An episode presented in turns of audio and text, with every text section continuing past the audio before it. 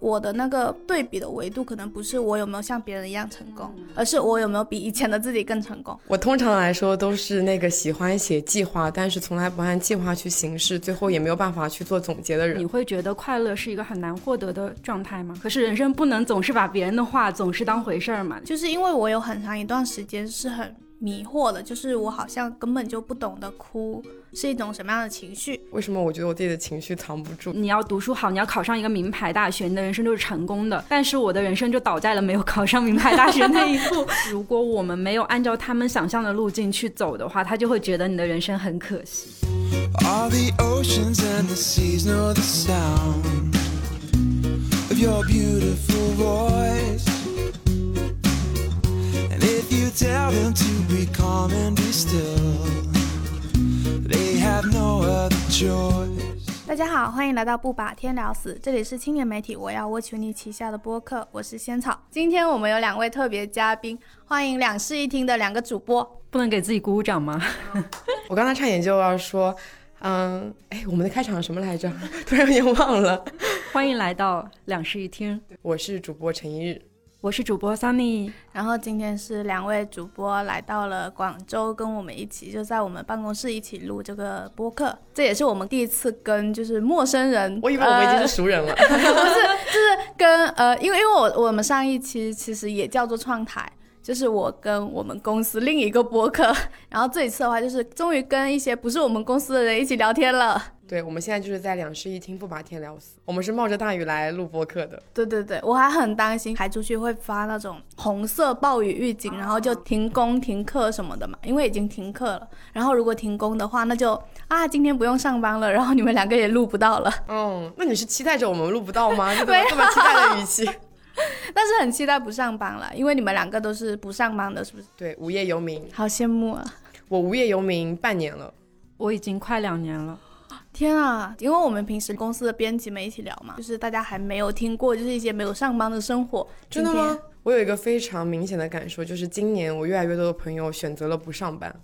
真的啊？嗯，今年的趋势特别明显，因为可能过去的几年大家都过得比较憋屈嘛，然后今年因为开放了以后，就可能自己的心态也比较放开了，就觉得可以过一种不上班的生活。我自己个人这么想的，我也在揣测我那些不上班的朋友们的想法，因为今年真的身边太多朋友们不上班了，就是那种周中的时候都可以随时约出来，呃，旅行啊、吃饭啊什么都非常的方便。因为我们以前还聊过，就是不上班会有一种孤独感，可能是就是你的一些很休息的时间，然后你的朋友们都在上班。现在看起来就是陈一日完全没有这个烦恼的感觉。只要你的朋友够多，不上班的朋友够多，你就没有这种烦恼。是的，好，那我们我们今天创台其实也是有一个主题，其实不是来聊不上班的，就我们今天创台呢是有一个主题，就是呃人生到底有没有变得更好这件事情。嗯，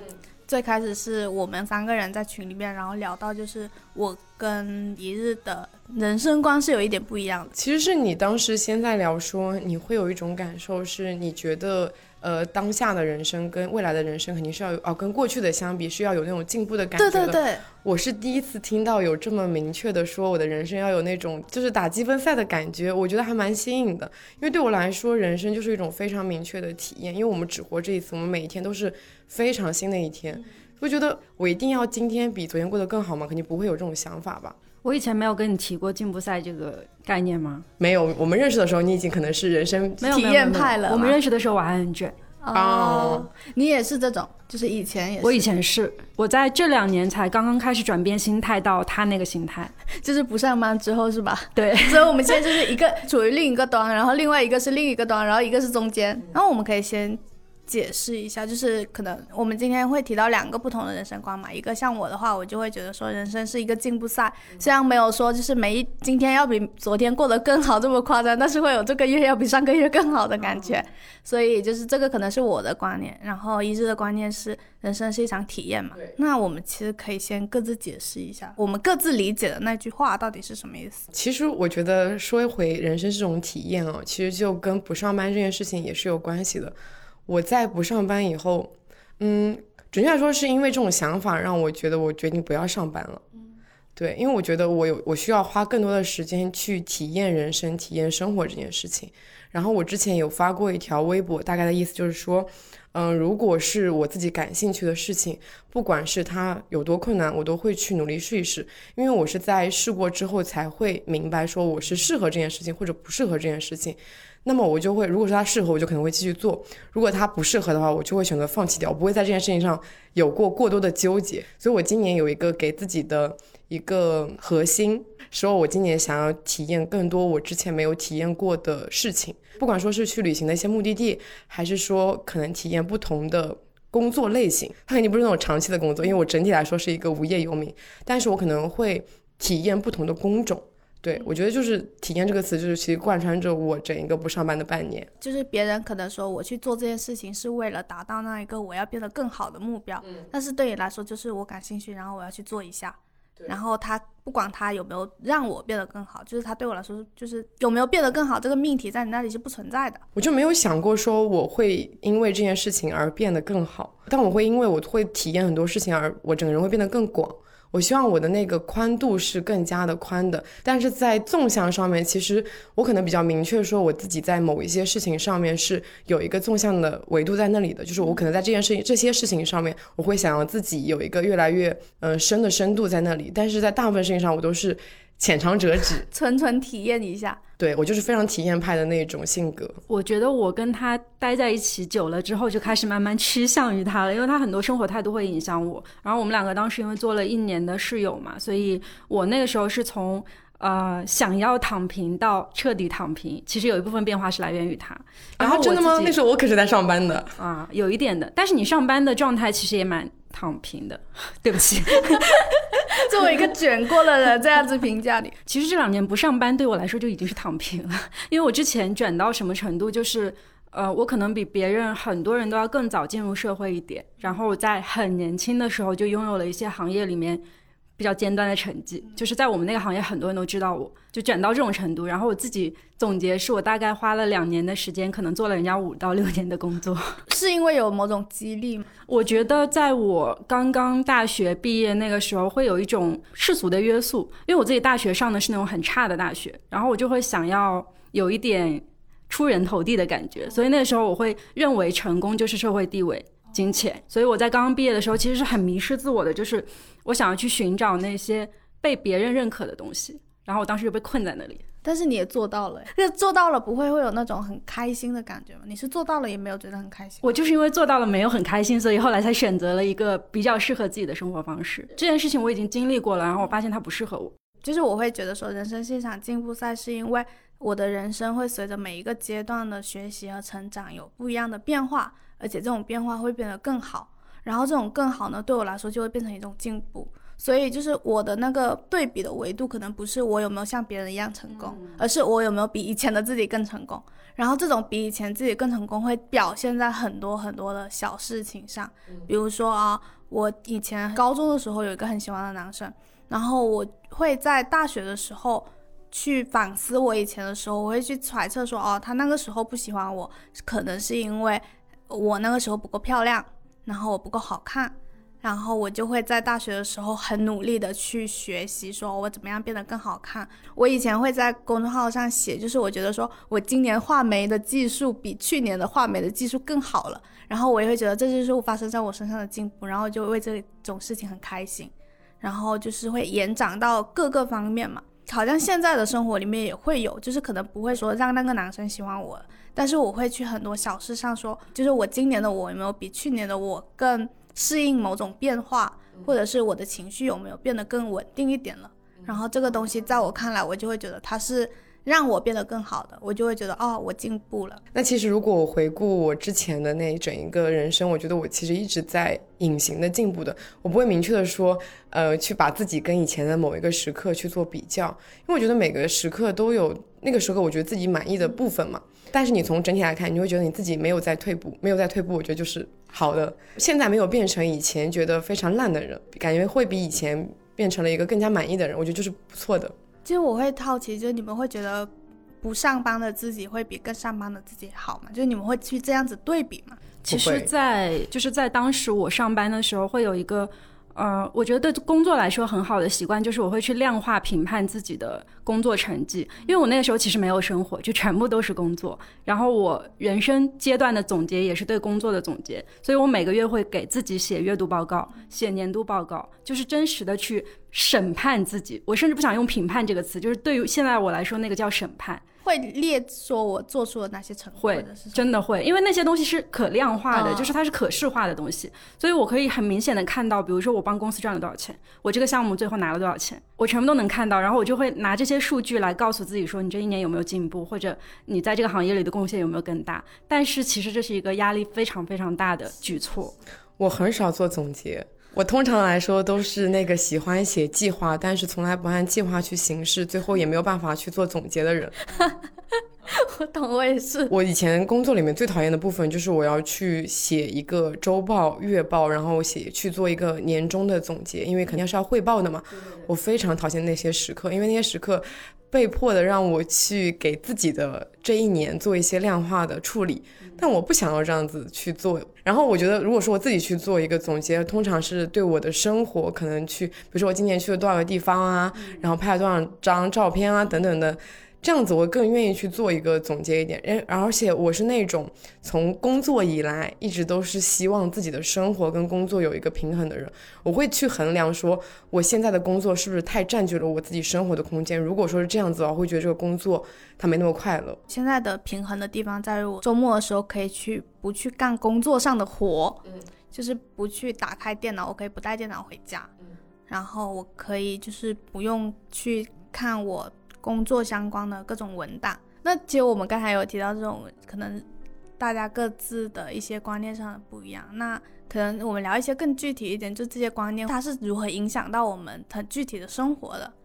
就是比如说哪些时刻你会感觉到说自己做出的选择其实是因为这种观念。我可以说我的百分之八十的对生活的选择都是因为我这种观念的影响，因为我是真的那种非常乐于去尝试各种事情的人。那我觉得我在这种尝试的念头产生的时候，其实就是我抱着一种，就是这是一种体验，有种来都来了，那我就体验一下那种感受。对，所以其实我有很多冲动下面做的决定，然后就去做了。最近我可能有一个时刻，就是因为我最近很痴迷于运动，就是我之前是一个超级不爱运动的人，然后我这两个月就是有一天发现我肚子上就是有一圈就是非常明显的赘肉，我甚至不知道它是怎么样发展到那个程度的，然后我就会产生一种就是很不满的心情，就是我会觉得我此刻非常的讨厌自己身上出现这块赘肉，然后我想要迫切的优化掉它。然后我就会变得非常的有动力去做运动这件事情。我可能以前就是真的是一个，就是觉得想到运动就是，哎呀，下次再说吧，下次再说吧，因为这种拖着的人。但是我现在晚上我就睡不着的时候，我现在小红书首页又给我推很多那种运动的视频，觉得天啊，这个东西好像可以试一下，然后我就会加入我的收藏里面。然后我第二天可能真的会定一个九点的闹钟，然后我就起来做运动。这两个月就是会感觉到说，哦，我终于。把我的那一个肚子上的那一块肉减掉了一点点了，因为会拍照，然后自己对比嘛，会感觉说哦，就是我好像变回了之前那个样子一点点，然后我就会感觉到一点放心。那你是不是每一个阶段会有一个自己想象中的、计划中的一个稳定的状态？你就会希望自己比较不偏离那个状态？对，就是我会每个阶段都会给自己找一个不满的东西。就是你会给自己刻意去找 bug 是吗？其实我不知道是不是刻意，但是我会感觉到这种情绪是每一段时间就会出现的，就是每一段时间我都会能发现自己身上有一个我不满的东西，然后我就会去优化掉它，我就要做一些举措。那你的这个发现是从自我身上比较发现呢，还是说你有的时候会刷到一些别人的帖子，然后你看到自己这一方面不足？从自我身上发现的，就是我很爱反思自己，然后我就会在反思自己的过程中。就是就算是身体上的这种觉得哇，我的肚子怎么跟以前不一样，然后我就去优化掉了。还有就是那种啊，我好像已经很久一段时间没有感受到某一种快乐了，然后我要去找到这种快乐，我就要再去想办法找回来它。可能就是因为这样子会才会有那种说啊，你的人生好像永远都在为某一个目标做努力的感觉。那我觉得我的想法的形成是因为我是那种比较鼓励型的人格，我会在复盘完自己以后，就是找自己。优秀的部分开始夸自己，那你就不会觉得哦，你对哪里有不满，你哪里需要去改进，因为你更多看到的是自己进步的那个地方。就我已经看到我自己进步的那个地方，我就不会去找自己没有进步的那个地方。嗯那仙草，你会觉得快乐是一个很难获得的状态吗？对啊，我觉得快乐是一种断断续续的状态，就是你只能获得它一阵，然后它很快就会消失，去需要寻找下一阵。你们两个很大的区别就是，陈一是那种快乐是非常容易获得的人，嗯，我觉得他会很容易获得，但是他很容易消失。也还好。我觉得我的快乐是我生活的常态，哇，悲伤和天哪，我第一次见到这种人。悲伤跟沮丧其实是那种时不时会出现的状态，但是当他出现的时候，我也能较快的把它给代谢掉。我以前是你这样的人，然后后来跟他相处的久了以后，我现在快乐也是常所以，是会传染是吗？快乐真的会传染。会传染，真的会传染。你要多跟我们聊天。我会觉得痛苦是人生的常态，然后快乐是时不时出现的一颗糖，然后这个糖你吃完就没了，你就要去找下一颗糖。你的人生观怎么这么快就变了呢？我其实，在近两年里面，因为发生了还蛮大的人生变动，就是不仅是工作上的状态的变动，然后还有我家里的变故什么的，就是这两年其实已经是有一点退化的状态。我就把之前那个经常会被他人审视的自己完全的抛弃掉了，因为我很讨厌那样的自己。就是在这两年里面，我突然间意识到，曾经的那种状态是我就是非人生理想的，因为我以前一直觉得。获得名望和地位，还有金钱是我的人生最终理想。但后来我发现这些东西都根本不重要。我觉得就在这两年里面会有一个脱胎换骨的状态。像你刚才提到那个，就是比如说像运动这件事情的时候，我有想到之前，呃，我在工作的时候很疯魔的时候，一个状态是那个时候我的老板他们其实不太认可女孩子。就是我们公司里的女孩子，她们都会下意识的去，其实不是说明面上的打压啊，但是她会下意识的把困难的任务分给男生做。我们其实能够很明显的看得出来一个项目的困难等级，然后老板会以为我们区分不出来，他就会把相对困难的、相对难沟通一点的项目去分给那个男生，然后女生这边就不会，嘴上不会明面上这样讲，但是他会这样行动，我就觉得他应该看不起女性，然后就花了大概一两年的时间去想要掰正他这个念头，因为我一直觉得他在审视我，就是这种感觉，但是我很讨厌这样的感觉，所以我就把他的审视直接带成了自我审视。于是我就一直在工作上面去量化那个成就，然后去超越那些男生，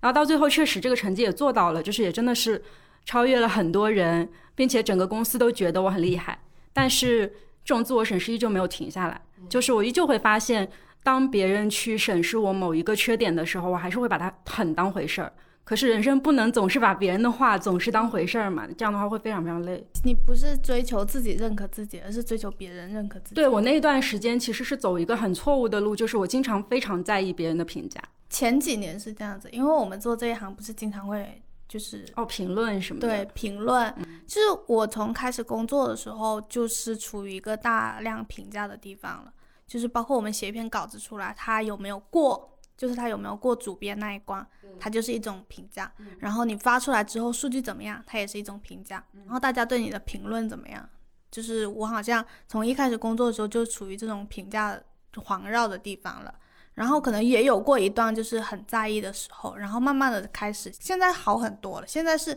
基本上，因为我们现在做播客的时候，也经常会有各种各样的评价嘛。然后就是就是我还记得，就上一条播客的时候，有个人说，为什么我总是在播客里面聊我的男朋友？这个人是除了自己的男朋友没有什么好聊的吗？我反复看了那条评论好多次，然后我就开始想说，难道我真的聊太多了吗？然后又想，可是我的生活里面确实就有我男朋友，我不聊确实不行啊。就是就是我会自己去这样子消化掉它，我不会真的去回复他去怼他，但是我会自己在脑海里面回复完那一个怼回去的过程，然后我就把它消化掉了。哦，那我们一般都会怼回去。哎，对我以前是你这样的人，就是我会在脑内演练一下，然后确定我自己做的是不是正确的，然后不怼。但现在我就很直接，我其实还蛮好奇，说我们这么截然不同的，嗯，人生观是怎么样形成的？因为我我就是在做播客以后嘛，就是其其实会时不时的去回顾自己以前的人生。我以前从来不对人生做复盘的，但因为做播客，你需要开始往自己过去的人生里面去找一些要讲的东西，我才开始认真的去看我以前的人生，从以前人生里面去寻找一些脉络。来看我是怎么一步步形成的。然后就比如说像我说我人生这种体验，它看起来好像是这两年才形成的，但是其实我从很小的时候就是一个非常自由的状态。我小时候是在乡下生活，然后跟我奶奶一起，爸妈完全不约束我，然后我又是生活在那种村子里面，你知道，整一个的乡村其实都是你的游乐场，你可以在山里面体验各种各样的，嗯，有创造性的东西，比如说你可以搭一个，呃，石头搭起来的那种灶，然后就在里面烤红薯，然后你也可以去摘竹叶，就是去喝溪流，然后那时候还会跟着奶奶上山去采茶，然后去炒茶这样一个过程，然后以前我们家那种门口就是有非常多。低空飞过的那种蜻蜓，真的非常非常多蜻蜓。就到了快下雨的时候，你就可以在家门口就随手就去抓蜻蜓。然后到了那种夏夜的时候，你可以去找萤火虫。我小时候就有那种非常丰富的嗯体验。长大以后会跟别人去讲，说我小时候被很多东西咬过，比如说我被蚂蚁咬过，我还被人塞过飞蛾，然后我被马蜂咬过。然后别人就说啊。他们都没有看在生活里面看到过，就是马蜂这种东西。但以前我们家就有个巨大的马蜂窝，然后我就意识到了，其实乡下的那份就是那种那份生活，给我就是一个非常强的那种体验感。因为可能很多人都已经从小到大就已经在城市生活了，因为我们这个年纪，很多小朋友他已经小时候就已经跟着父母在城市里面生活了，他已经缺少这种体验感了。然后我的那个小学又是那种。比较德智体美全面发展的，就是除了学习以外，我会有非常多的别的事情去发展。但就是我很少补课，但是呢，就是我会，嗯，我是我们学校的鼓号队的。鼓号队的意思就是它有鼓有号，然后有那个叫什么擦，就是它会有各个器乐，然后去组成一个队伍。嗯，然后我还是我们学校跳操的，还是我们学校的体训生，全能选手了。对，就真的是从非常小的时候，你就在体验很多事情，然后你可能那时候没有，就是说没有意识到自己真的喜欢什么东西，你就去都去试一试，然后发现都做的还可以。然后，嗯，长大以后我就进城了嘛，然后那时候大家身边的所有同学可能都在。报补课班，我爸妈是那种不会强迫我去上补课班的人，所以同学们去上补课班的时候，我就去上一些我感兴趣的事情，比如说我那时候学国标，然后学跆拳道，虽然都只学了半年一年这种状态，但是也就是去试了一下。我妈是那种在这种事上蛮开放的人，然后，嗯，我还有印象深刻的是，我以前很爱看电影，我从初中的时候就非常爱看电影和看书，在同学们都在补课的时候，我会一个人去电影院看电影，从那个时候就开始就是这样子。然后我那时候还，嗯，偷偷发现我们家的那个电视机是可以开通那种网络电视的这样一个概念，然后它是连接到电话的，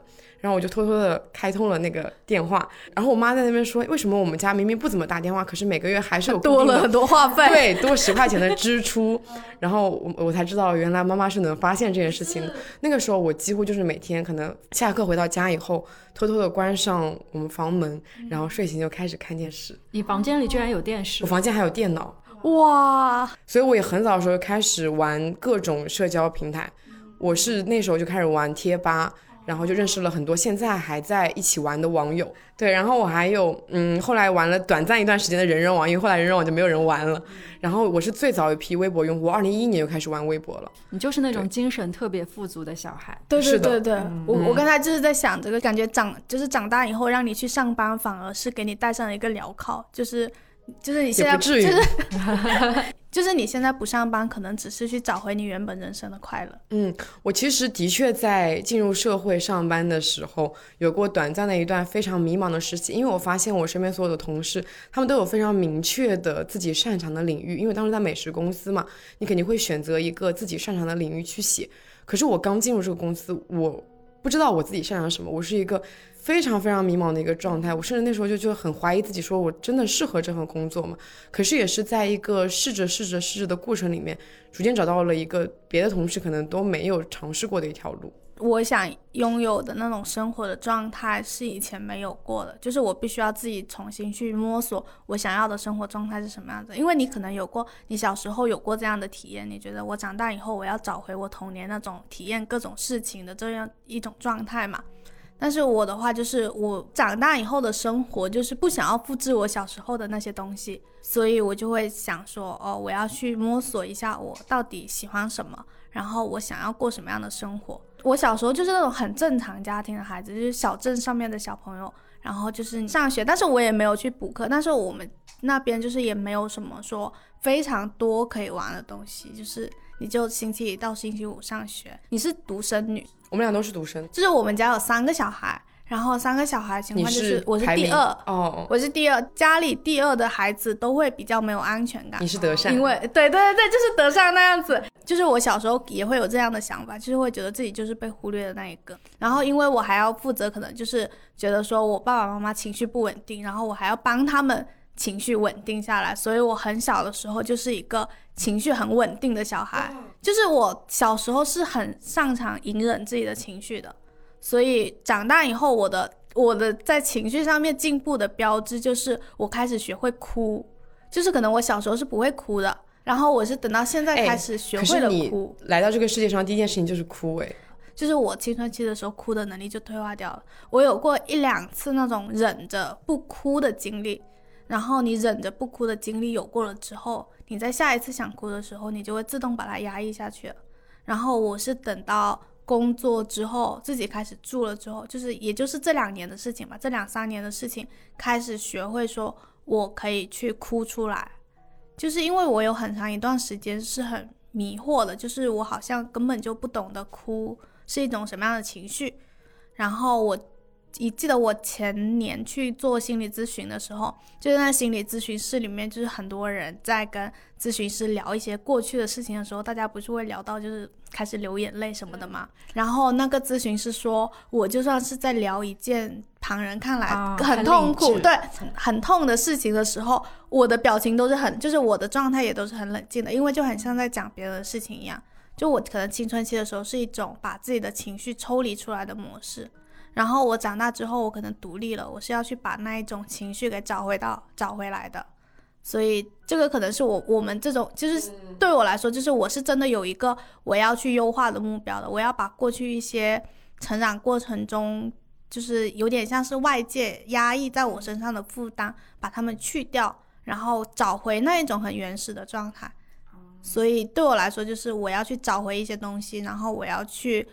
重新建立我自己的生活秩序。其实我觉得你是过早的被催熟了，啊，对所以其实你现在在找回你童年非常缺失的那一部分，就是是本身在那个阶段应该有的一些快乐。我觉得你是那种有一点情绪不自由的问题。对我情绪很不自由，以前吧，现在不知道，现在也不知道自不自由。我去做心理咨询的时候，就我跟咨询师说，为什么我觉得我自己的情绪藏不住，就是我是想，就是太过于想笑就笑，想哭就哭，想说就说了。然后情那个心理咨询师就说，我觉得你这个状态就是比较像小婴儿的状态，对对对因为婴，儿就是不会隐藏，就是会直白的表露。我觉得我以前也是属于那种情绪不太自由的人，但是因为我们那边的地域因素哦，就是我是江苏人嘛，苏州人，我们那边有一个很重要的事情就是读书，就是从小到大，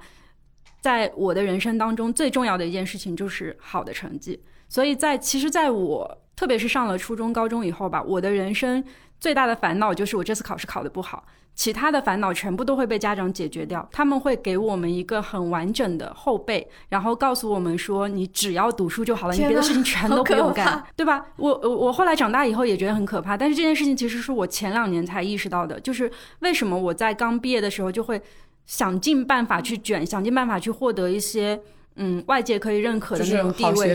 对，就是好学生受害者心态。因为从小到大，我的学校教给我的点就是你要读书好，你要考上一个名牌大学，你的人生就是成功的。但是我的人生就倒在了没有考上名牌大学那一步，所以我后来就会去想，我要如何去补足这个概念，就是因为其实在我高高考之后是受到了一些亲戚的那种。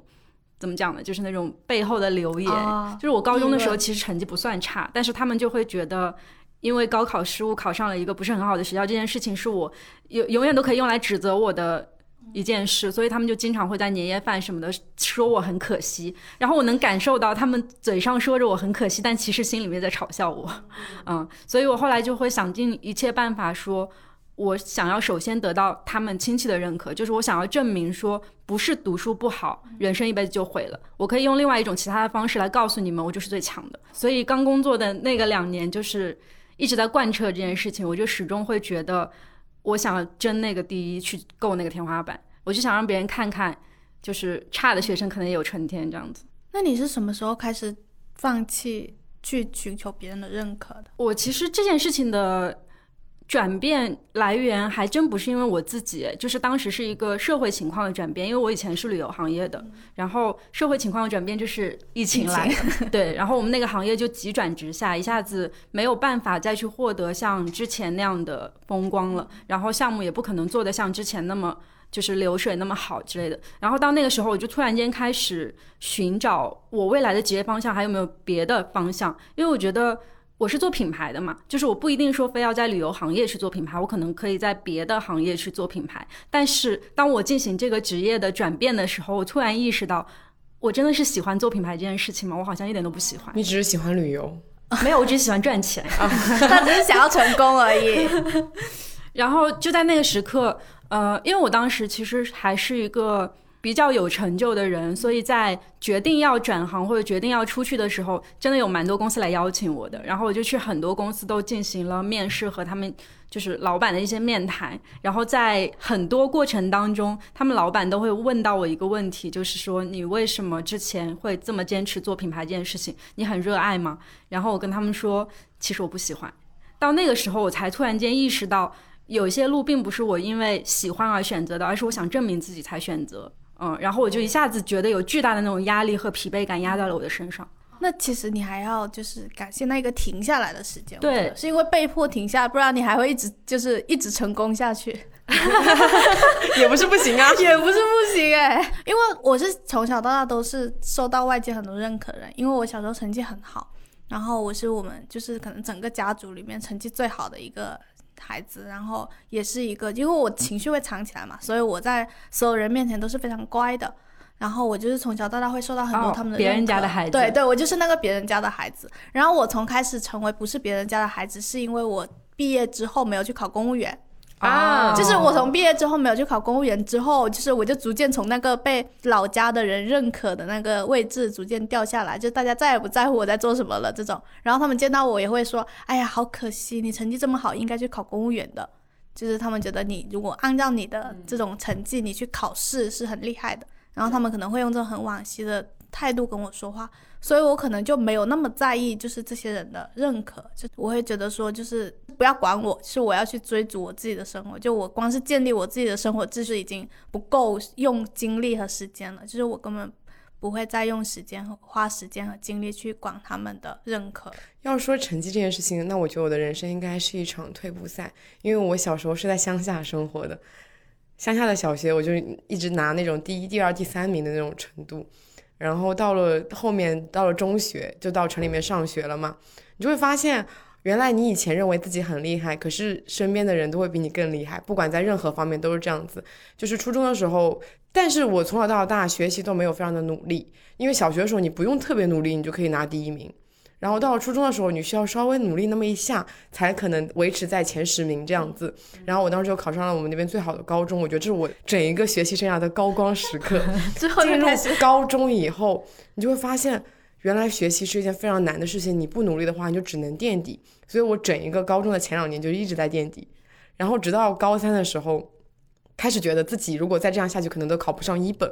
然后在考不上一本，在我们学校是件非常丢脸的事情，因为我们学校的那个一本的那个升学率大概有百分之九十往上，对，是非常高的。就是你，就所以你，所以那时候就会有一句话，就是你进了这个高中，然后相当于你一脚已经迈进了一个重点大学。那也没有很差成绩，但是你就是你会发现，你不想要成为这个队伍里面落后的，你可以成为中等，但你不想成为落后落后的。当然，你意识到你自己不可能成为优秀的一个人了。那时候就开始觉得成绩这件事情对我来说没那么重要了，因为我拿不了第一，我就觉得它没那么重要了，就觉得呃，我只要保持到只要保持到在那个中等的阶段就好了。所以高三努力的学习，在上了大学以后，我就又是一进入到了一个不怎么读书的状态。那时候开始真的发展自己更多喜欢的事情在那里了。然后我觉得呃，后面进入社会其实更多是在脱离那个社会所规训的东西，因为我读的是师范，我本来按照社会规训是会成为一个老师的，但我脱离了那个线。可是脱离那个线，你的确就是在整一个的，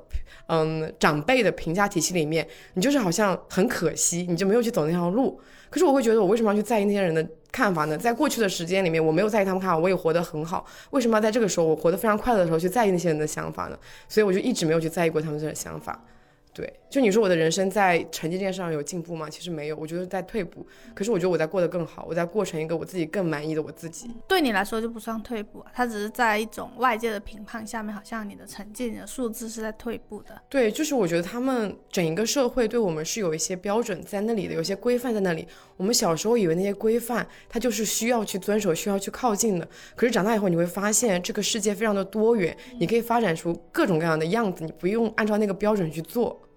我发现长辈真的很容易对我们这些小辈去讲“好可惜”这件事情。我们每个人都惋惜，对我们每个人都会经历那种，就是如果我们没有按照他们想象的路径去走的话，他就会觉得你的人生很可惜，你的人生要完蛋了呀。但其实我他们希望我们去走的路是他们自己没有走成功的路。他们会想要说，可能在那个时候，他们成为了一个公务员，或者说他们已经成为一个公务员，然后希望你去复刻，或者你去完成他们的梦想。但我觉得这种也是每个人的价值观和人生观的影响吧，因为我觉得按照我现在的人生观和价值观来看的时候，我也会对一些人在在做出一个选择的时候，我也会不禁感叹说，哎呀，好可惜。就是就是每个人的这种惋惜的，都是从自己的人生观和价值观出发的。我们都在伤仲永，但是不知道仲永是不是真的快乐。说不定这宋勇他自愿成为一个平凡的小孩。我会好奇，你们会有那种觉得自己不够好的时候？你当时提出这个问题的时候，我们两个就是面对面，抬头望天，然后嗯，在那边思考说，我没有觉得自己非常非常非常不好的时候嘛？因为只有觉得自己非常不好的时候，可能才会去一下子就想到答案，肯定是没有的，因为一下子想不到。我觉得是这两年没有，对于我来说，我以前是经常会把那个高考失利这个噩梦。就是盘旋在自己心头上的人，就是我觉得从大一一直到毕业吧，整整四年，我都会啊脑袋上面挂着一个标签，就是高考失利，啊，我觉得这是一个真心的认为自己要完蛋了的时刻，然后那个时候就会觉得自己很糟糕很差。现在不会再有了，完全不会，是那种一瞬间好了，还是说慢慢的、慢慢的就好了？肯定是慢慢的好的。但是我到后来会有一个很大的转变。我刚才有讲到，就是在之前会有很多亲戚不认可嘛，就是他们会跟我讲说，好可惜你没有考上重点大学。然后到后来发生了一些比较搞笑的事情，就是因为我在工作两年以后我就买房了，就是 成功的，就真的就真的赚了很多钱。然后赚了很多钱之后呢，这件事情不知道为什么就在我亲戚那边可能走漏了一些风声什么之类的，反正大家就会知道这件事情。我后来就在我的哎对，然后我后来就在我的同辈之间听说了一些，呃，我同辈告诉我的话，就是他们父母会拿我的事例去教导他说，你看人家才工作两年已经自己买房了。然后那时候我就意识到，原来他们的那些觉得我可惜和不认可的点，可能都已经消散了。所以我当时那个心里面那个高考失利那四个字消失了，消失了。但这种也算是一种因为外界的评价才过去的。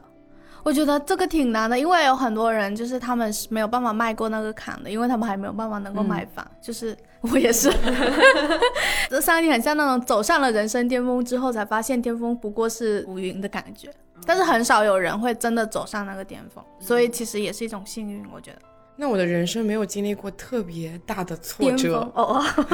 也没有经历过非常高的巅峰。不是你的人生每一天都是巅峰。嗯，那倒也不至于。我觉得我的人生属于嗯较为快乐，但是不至于到达一个很高的峰值。然后我对我自己的那个整一个的未来的期望，我也不会说我会成为一个很有钱、很暴富、很出名的人。我会觉得自己过得嗯比较快乐就可以了，比较有钱就可以了。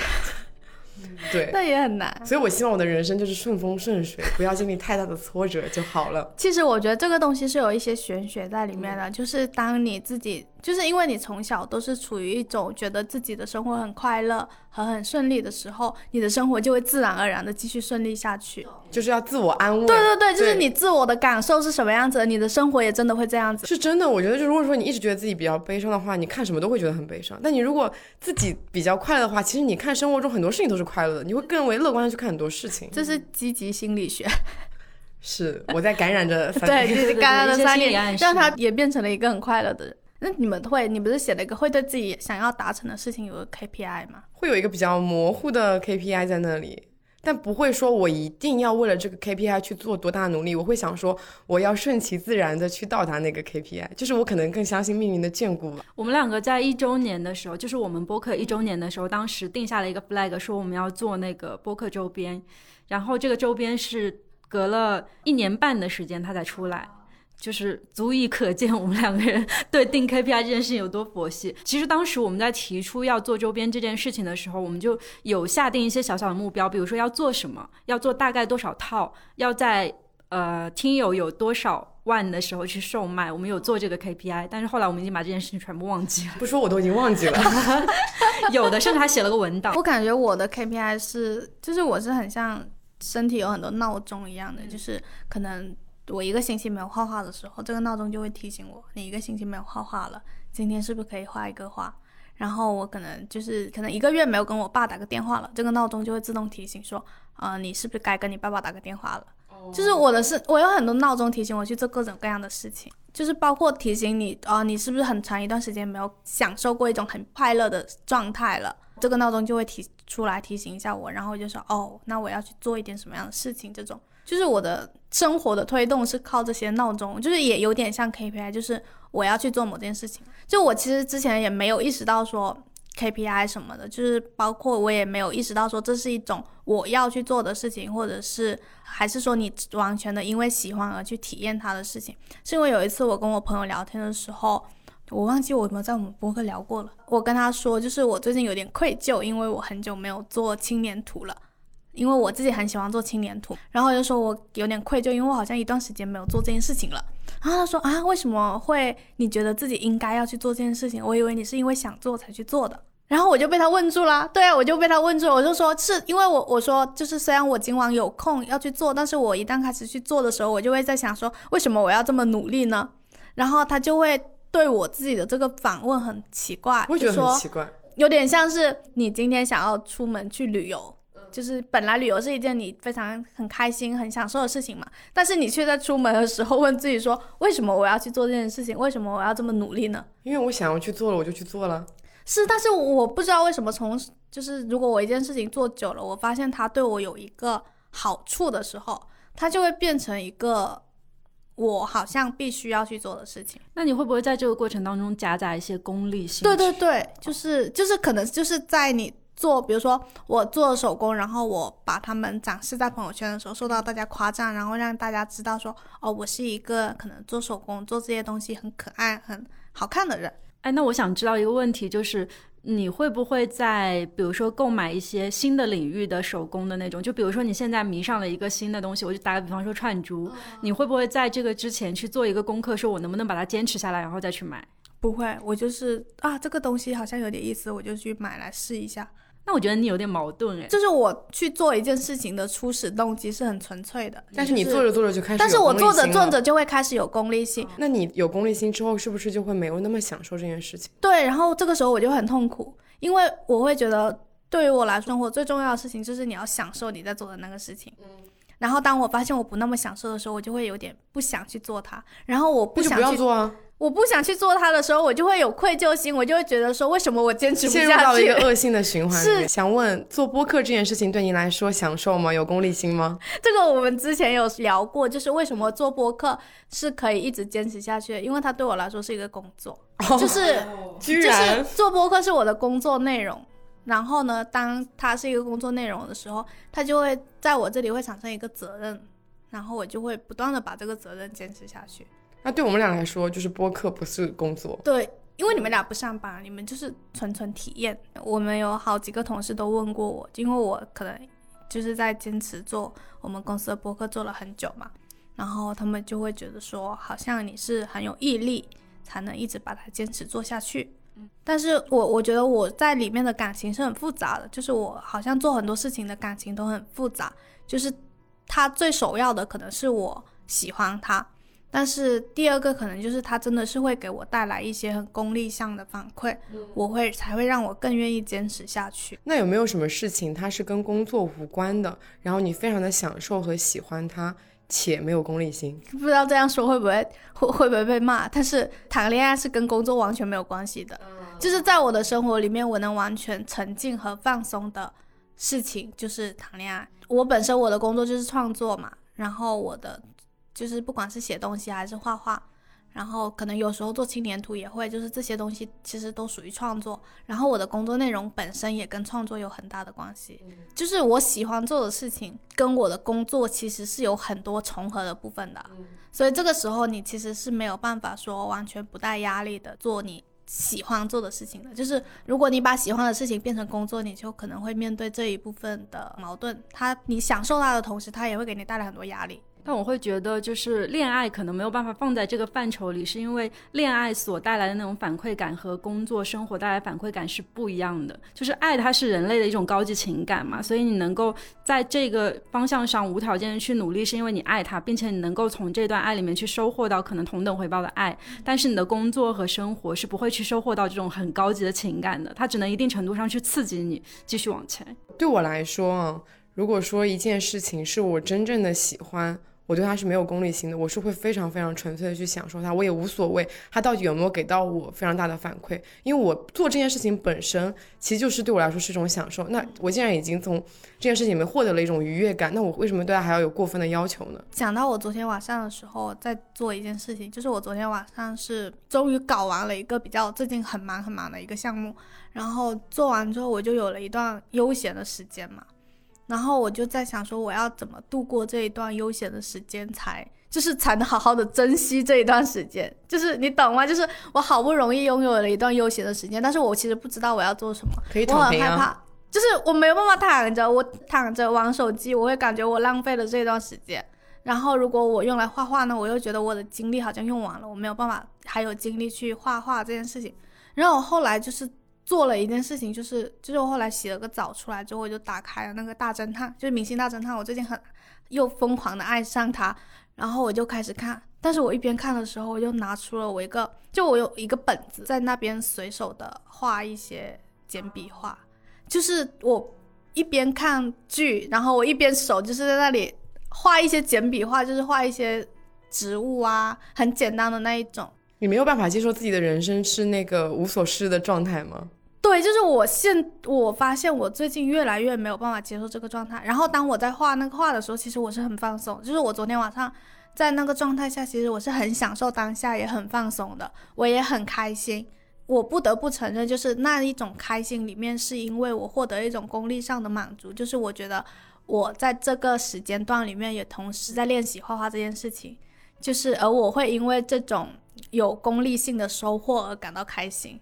哎，我真的很推荐你去豆瓣看一下那个好学生心态受害者小组，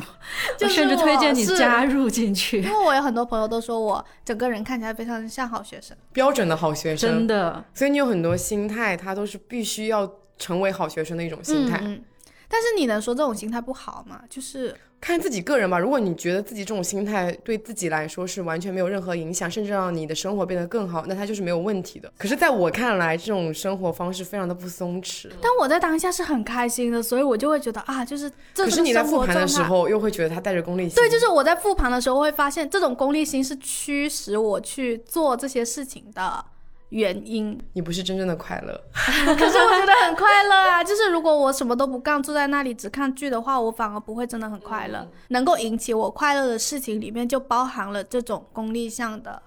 就是元素在里面。其实有很多人是需要压力去促使自己做一些事情的。我其实，在前几年，就是很卷的那一年，我也有休息羞耻。我觉得可以这么说，就是那个时候，其实我会，呃，有长时间的度假嘛，因为我自己年假很多，然后到了年底的时候，年假没有用完的时候，公司会问我说，你是打算把它换成钱，还是你要去把它休掉？然后我在第一年的时候换成了钱，因为当时我比较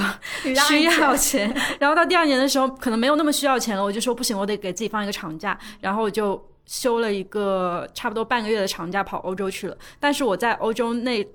十五天的旅程，我真的印象很深，就是我拉着朋友。去玩掉了大概应该有六七个城市吧，就是我不想浪费每一天去躺在那一个地方，然后。玩完以后再回到公司的时候，我同事问我：“ 对你为什么休完假之后看起来这么疲惫？”我说：“ 我也不知道。”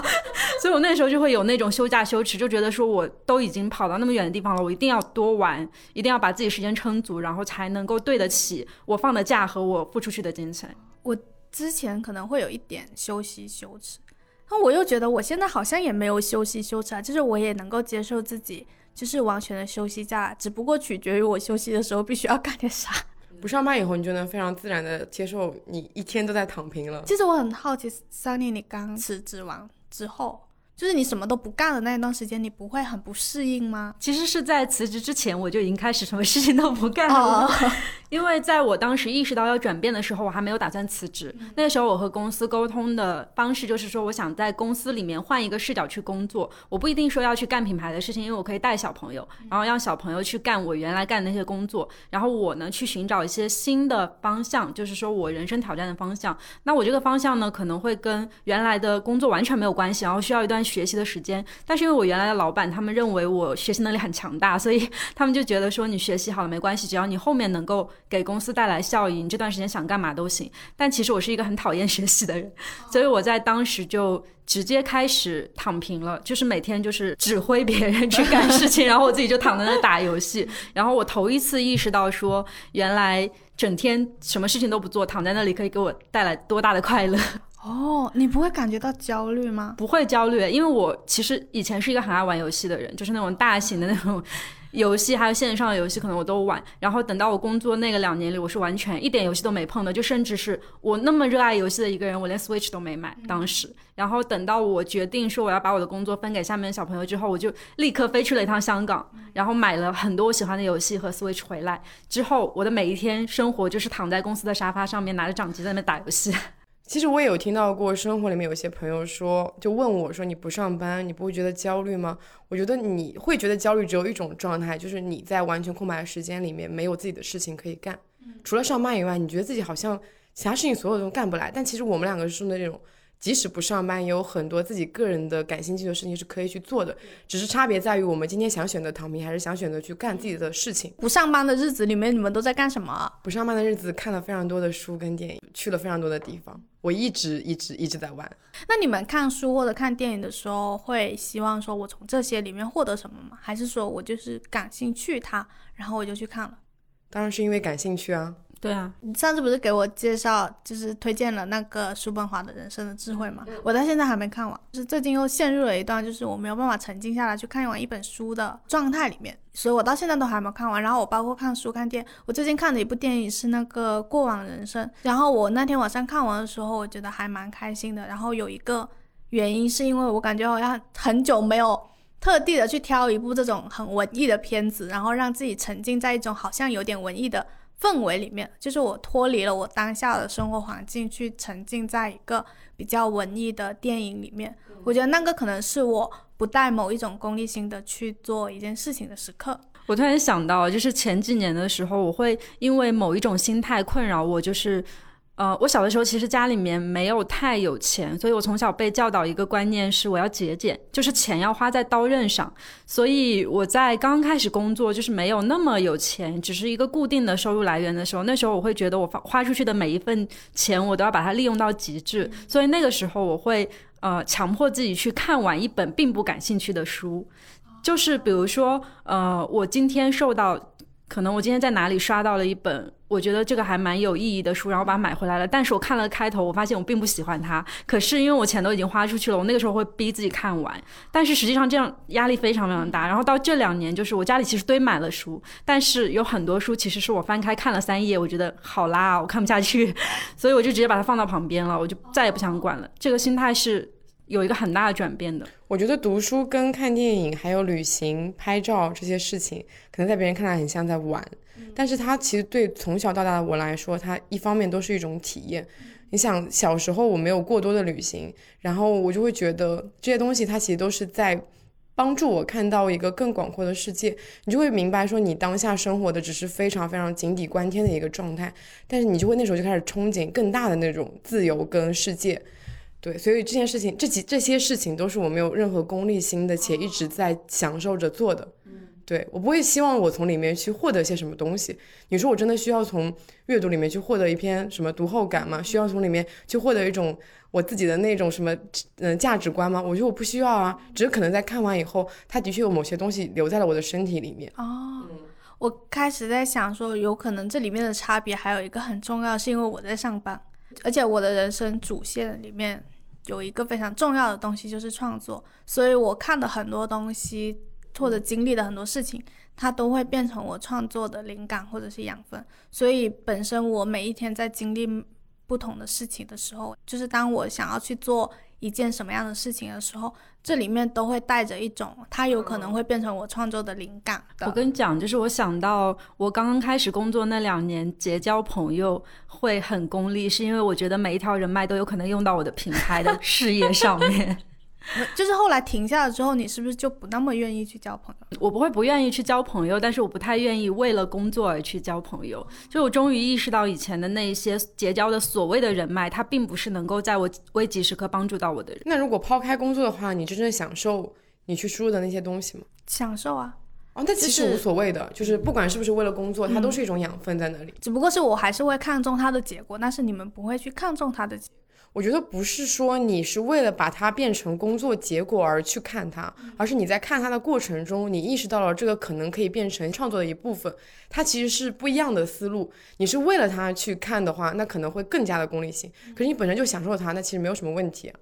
我其实想讲一个我自己这两年吧，我觉得很，就是对我自己下定的一个人生过法的这种状态，是我在前两年的时候突然间意识到，我的人生很像在打一个大型开放游戏。我不知道你们有没有玩过塞尔达，嗯，就是那种它是玩，但我很菜。它是一个全开放的地图，然后在这个里面，你可以选择去走主线去打怪，然后最后去救公主，也可以去选择做那种非常支线的任务，比如说帮村民去干一点什么事情啊，或者是钓鱼啊，或者是去呃野炊、烧饭什么之类的，就是你可以选择很多种不同的玩法。然后我当时在玩塞尔达那个旷野之息的时候，就是很多人如果说做主线的话，这个游戏大概一个月之内就玩掉了，但是那个游戏我玩了一年半。就是我在里面享受所有的支线任务，但是我就是不去救公主。然后直到后来，不是他的第二部续作就是《王国之泪》出来以后嘛，我就觉得说我得把旷野之息结个尾，所以我就不去管我之前收集的那些东西了，我就最后去把那个公主救了。但是我发现我再去打最后那个大 boss 盖农的时候，我非常非常非常的强，我就把这一套直接用在了我自己生活里面，就是我暗自给自己下了一个点，是说其实我的生活也很像在玩一个开放游戏。然后现在我去做任何事情，就比如说我很享受的一些但是没有用的事情，比如说看一些啊、垃圾电视剧或者什么这些，看起来它是没有任何经验值的，就看起来它是一件没有意义，并且甚至。会给人带来焦虑的东西，但是我很相信的是，我在开放世界里，比如说帮村民去干一个什么事情，它真的会给我爆金币或者涨一点经验，只是我看不到，我不知道它的作用是什么。但是在生活的未来某一个时刻，这些东西会成为一个很隐性的经验点，就是它可能只是加一，但是这个加一在对我后来的人生的某一件事情会产生至关重要的结果。对，我觉得我的人生轨迹也差不多这样子。我一直在做支线的任务，但是它好像又是因为做了很多支线任务，你就会发现自己可以尝试更多的事情。然后那些所有的支线任务都会在你尝试的事情上面加给你加了一个基础在那里。我之前跟一个朋友聊天，他现在是一个乐队的鼓手嘛，他就跟我说，他其实从来没有想象过自己会成为一个鼓手。虽然大学的时候就开始玩乐队，但是那个时候就是按照家里面的，然后按照自己的一个。嗯，人生轨迹就是一步步的考上了不错的大学，然后去当了一个工程师，工程师就是我们的程序员这样子的。然后他以为就是可能会一直这样子，一边当程序员一边打鼓这样干下去了。但他后来发现打鼓这件事情让他觉得更快乐，所以他就没有再继续干程序员，然后去做鼓手了。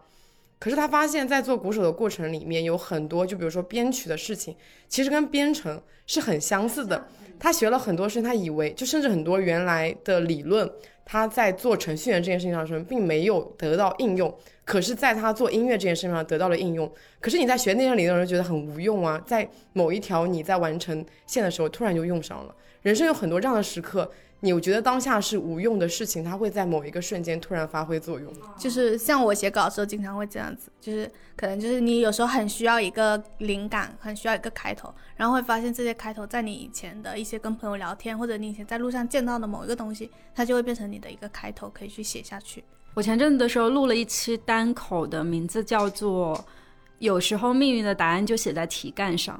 其实就是回忆了我人生当中非常多类似这样的时刻，就是当时在做那件事情，我觉得一点意义都没有，就甚至有可能是现在我不认可的事情的时候，我都发现在后来的很多时刻用上了。所以我几乎不会去后悔我过去的任何一个选择，因为我觉得是那些选择导向了现在的我。虽然我在做那些选择的时候完全没有想象过现在我会什么样子，但他们一步一步引导成了现在的我。但我感觉这里背后还是有一个逻辑，就是你们也会有那种我的生活最终要达到某一个目标的那种。你肯定会想象未来的自己会变成什么样子，但是你不会说你一定要照着这个未来的自己去努力。哦对，就是比如说现在的我跟我以前想象的未来的我就不是同一个。你那时候的想象是基于你那时候的一个认识，对世界的认识想象出来的。可是你现在的自己是有了一个更不一样的那种认识，所以其实你是很难想象到未来的你会变成什么样的。我小的时候，嗯、会想象自己的未来，但是我想象的那个未来很快就被我达成了，所以 就很好笑，因为在蛮年轻的时候就站上了一些领奖台，然后得到了一些社会认可的奖项嘛，那个时候就觉得。蛮没有意义的，因为好像很轻松的就赢得了这些成就。当然，我也知道自己是很幸运的，所以才能在年纪轻轻里面就比可能比常人走快一点。然后在获得这些荣誉之后，会感到一种巨大的虚空，就是会觉得那我再往后要干嘛呢？就是会产生这样的疑问。但是其实到这两年，我终于开始意识到，就是我人生更重要的课题其实是我想要探究我自己到底是个什么样的人。就这是一个我一直以来的疑问。我觉得陈奕迅最大的好处是他从小到大就知道自己是个什么样的人，但是对于我们这种就是在高压的学习压迫之下的小孩，看是，不知道我们浙江的高考也压力非常大的，也压但是力你精神很大的。富足呀，我精神很匮乏的。对，我觉得很多小朋友。他们之所以不知道自己要干什么，就因为他们可能从小到大的整个经历里面只有学习这一件事情，甚至可能比如说学习完了课本以外的知识，你要去学习一个乐器，学习一门书法之类的，就他所有的命题都在学习。可是我觉得我从小到大都是在体验我。从小到大就是除了读书以外，还学习了民族乐器，学习了跆拳道，学习了国画。那你精神也不匮乏呀？但是那种事情不是你自己发自内心的想要去做它差别是不一样的父母。安排的，就是他们会觉得你要琴棋书画样样精通，所以才会让我去学这些东西。对，我的父母没有对我有一个非常严格的标准，可能顶多就是想说你要成为一个嗯成绩好的、快乐的、健康的人。我没有达成成绩好这件一件事情，但我至少达成了一个快乐且健康的人。这就已经很好了呀。我发现我是自己主动放弃的。上高中高一之前，还是一个很喜欢画画的人，然后我也很享受画画这件事情。但是到初三的时候，我自己就是会有那种意识，就是啊，这件事情好像影响到我学习了，啊，然后我就主动的放弃它。我就想说，那我以后再也不要在上课的时候画画了。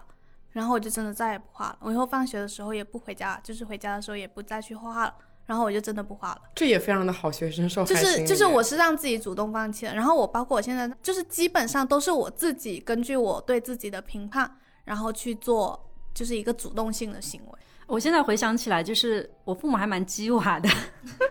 因为在我很小的时候，他们就呃想要让我多维度的优秀。就是多维度的优秀的意思，就是其实他们也是想让我成为一个各种方面都很厉害的人，但是他们不会像你的父母那样，就是说只要让你快乐，他们是会逼着我把每件事情都做到最好。但是他们现在还是很为我骄傲，哎，就是其实我可能因为你真的拿到了那个成就，他们觉得那已经够了。我觉得我父母对我的情感是很复杂的，就是他们一方面觉得我需要成为一个样样都很有才华的人，然后再后来看到我在工作里面就是比较容易就又能够站到顶峰的时候，他们就开始认可说我的能力。那现在他们的想法就是说，只要你能力在这里，我就认可你这个人。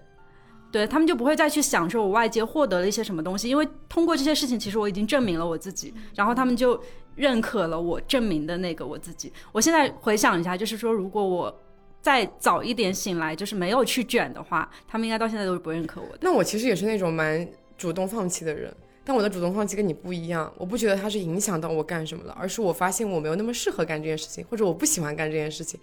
因为我体验过了嘛，我就意识到自己可能不喜欢，我就会把它放弃掉。我放弃的很快，我是那种呃想一出是一出，但是执行力很强，放弃也很快的人。是解释翻译过来，其实就是三分钟热度。我其实，在前几年的时候，觉得知道自己不喜欢什么是一件很厉害的事情。哦，那我很早就学会了这件事情，而且他很早学会了拒绝，就是你可能也就是知道说这件事情我不喜欢，我就不会。我的人生里面。没有说要学习拒绝这件事情，因为我一直都觉得这是一个你不喜欢、你觉得不舒服，你就要说出来。我就想说，我从小到大就是一个情绪很自由的人。那你的人生里面有什么是你后来才学会的事情吗？比如说，Sunny 他是后来才学会了松弛和躺平，然后我后来才学会了情绪自由和哭。那你后来才学会了什么吗？他还在学习。就是如果说他现在在学习的话，那他是一定是有一个。学习的对象的，我觉得他也没有那个对象。我觉得只有我没有，没有，他就按着他现在的生活轨迹一直下去。我非常随心所欲的在学习，但其实也有一个坏处，是因为太快放弃了，以至于就是我可能现在要去做什么事情，我就意识到了他可能需要一个从小到大的基础，让我意识到我那个基础其实是不好的。嗯，因为其实小时候确实那种学习能力非常的强。对，比如说我现在很想学一个乐器，我在想，万一我从小到大就开始学这个乐器的话，那现在是不是就是可以直接就上手了？我现在要去学习这件事情的话，可能就会比较难去进入。会有这样的时刻，但是你也不会因此而感觉到就是对自己不满，因为他是笑着说这些东西，他一点都没有。就是就是有些人讲到自己三分钟热度的时候，会以一种比较谴责自己的方式。就是我很早以前就意识到自己三分钟热度，以前会觉得这是一件坏事，觉得为什么我什么事情都坚持不下来。后来意识到了，换一种说法，它其实就是发散型思维，就是什么都可以去试一下，因为你三分钟热度。很多人可能他就会非常坚持不懈的干一件事情，他就没有办法去体验别的事情的快乐。可是当你三分钟热度的时候，你就可以体验很多事情的快乐，你的快乐就可以去无限的去叠加。我们这些焦虑型人格真的很需要跟你们这种人做朋友，就是心里面会打开，会想开一点，对，会换一个思路。其实我以前在工作上的时候，会有一个缺点，觉得自己还蛮羞愧、很难接受的，就是拖延症。但是后来我认识他很久以后，并且就是在我们两个做播客做了两年多之后，我们非常乐于承认自己有拖延症，并且完全不以他为耻。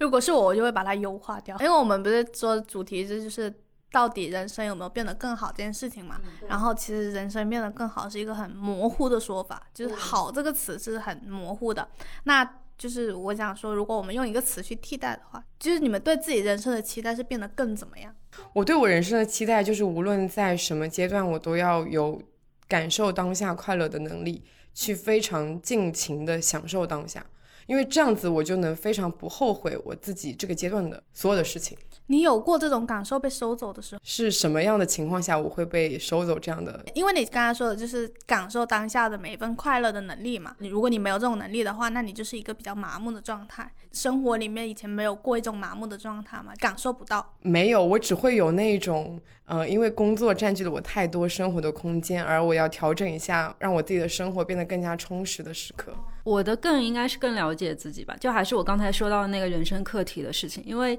在。更小的时候，我觉得是二十三岁以前的二十多年里，我都很不知道自己到底要干嘛。因为我的人生从小就是被安排好的，直到说后来，尽管说有一些自己工作上的选择，但是我依旧觉得这些选择脱离不开任何我亲戚还有父母的审视。所以到那一刻，我终于意识到，说我后面嗯需要持续去想的是我自己想要干嘛。然后我要把重心全部转移到我所散发的那个意识上面去。就是很多人其实会去中心化嘛，等到他们成长之后，就是会把自己放到一个真正属于自己的自我意识里面，然后不去在乎外界任何的评论。我觉得我现在就是这种状态，所以我很想要知道我到底喜欢什么，不喜欢什么，我哪一刻不舒服，我想把这些感受都具体的讲出来，并且去重新。还自己一个童年。我跟芬妮在一起，不对，这话感觉这样讲的怪怪的。我觉得我们经常在一起交流之后，的确有个互相感染的过程。然后我在认识他之后，其实我在其实我在更多的了解我自己。我以前不是那种会去剖析我是什么样的人，因为我已经是这样的人，我就没有意识到我要去剖析我是这样的人，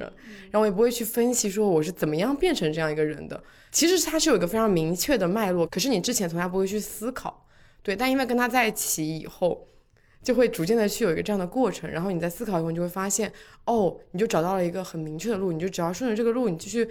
开心的往下走就好了。嗯我已经跟你们相反了，因为我已经认识自己认识的足够多了。就是因为我从大学的时候就开始写公众号，自己写自己的公众号，就是我从那时候就很喜欢内省自己，所以到直到现在，就是我觉得我对自己的了解已经非常足够了。过在这个过程之中，我会掌握到一些说，哦，比如说我今天状态很差的时候，我知道我要去做一点什么事情，我会变得更好一点。你的人生充满了理论，对，就是自己的一个自我中心理论。对，就是以自己为中心，然后我会知道说我可以用哪些方法来应对自己。因为我前阵子还就是在自己在写日记的时候，就是写到一件事情，就是我们公司最近就是有一些人牙痛的时候，然后然后我就会很快跟他们说啊，你可以去买一个什么什么药膏来涂，然后我就会觉得在我的人生里面，就是我给自己。找到了，不管是从别人那里找到的，还是我自己发现的，我找到了很多像可以解决牙痛的这一个乳膏的这样子的东西。我知道我现在牙痛的时候，我可以用乳膏；我知道我明天就是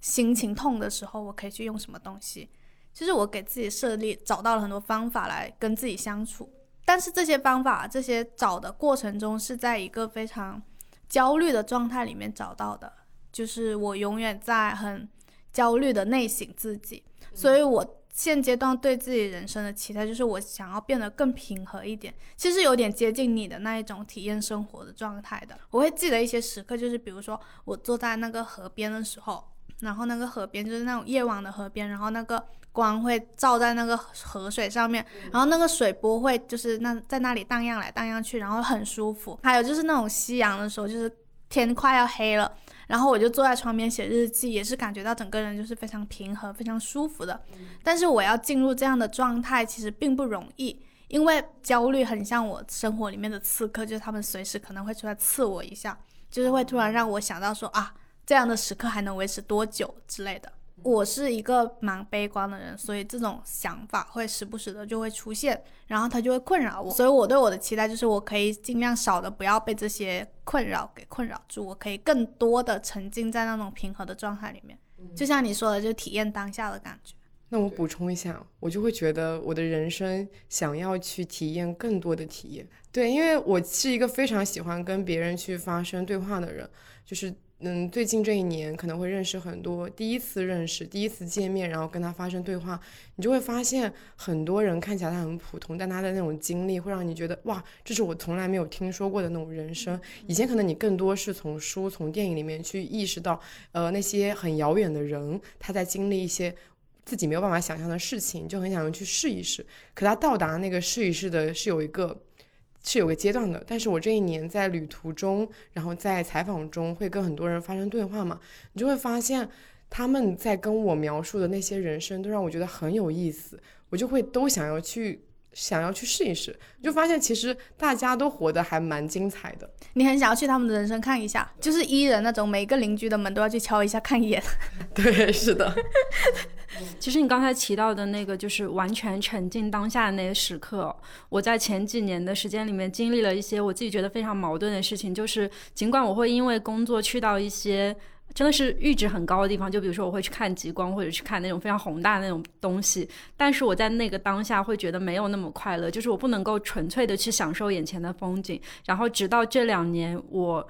可能没有办法去到那么远的地方去看那种真的很宏大的东西，但是我越来越发现我能在生活里面寻找到一些很细碎的，然后让我觉得很高光的时刻。这种能力就是。其实也是慢慢培养出来的。我是一个快乐阈值很低的人，我会因为很小的事情要感到快乐。嗯，我也会。其实，在小事上很容易乐观，但是对整人生整体很悲观的人，那你就要尽可能的去经历多一点的快乐，然后让那些快乐去，呃，以非常高的密度。持续的发生，怎么可能有这样的人生？为什么不可能？那你其实还是对快乐的感知不够啊！因为我现在的状态其实就是我持续的能够在很多小事里面感到快乐，所以我就我是因为对快乐的感知很强烈，但是同时我对悲伤的感知也很强烈。我觉得我对悲伤的情绪感知也很强烈，但是它不会去盖过。我对悲伤有一种钝感。这是另外一个话题，这是下一期的话题。在节目的最后，我想要分享一段话，这段话是蔡康永讲的，然后我觉得他是印证了我的人生体验派的一段话。